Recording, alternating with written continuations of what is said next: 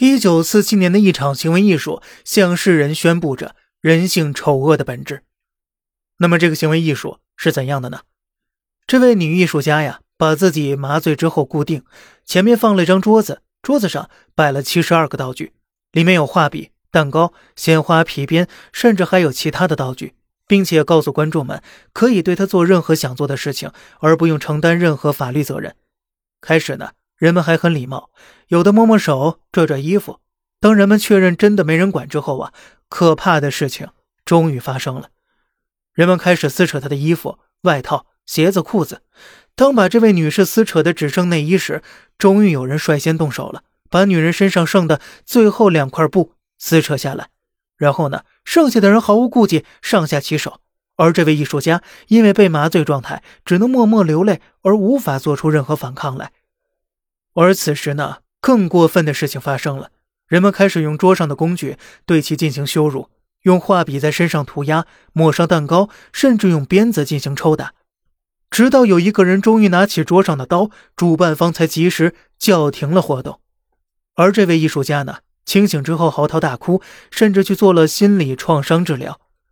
还有个例子，斯坦福大学做的对人性探究的著名实验。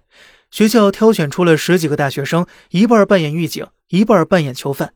短短七天，扮演狱警的学生真的以为自己是狱警了，而扮演囚犯的学生也真把自己当成囚犯了。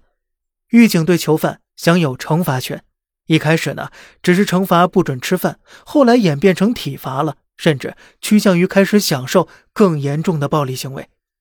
囚犯这边呢，渐渐开始屈服于惩罚。而为了免于惩罚，开始相互揭发举报，甚至其中扮演囚犯的女生为了免除其减轻惩罚，甚至用身体勾引狱警。同样的结果，这个实验也被中途叫停了。这些足以证明，只要条件许可，只要机会成熟，人人都会作恶的，人人都想作恶，这也就是真正的人性了。很喜欢一句话：我们都希望生活是充满爱和善的。但似乎随便哪天点开新闻，事实就会告诉我们，并非如此。永远不要高估人性的善，永远不要低估人性的恶。而那最深的人性之恶呀，往往存在于你平静的生活当中。那么“人之初，性本善”这句话，您觉得对吗？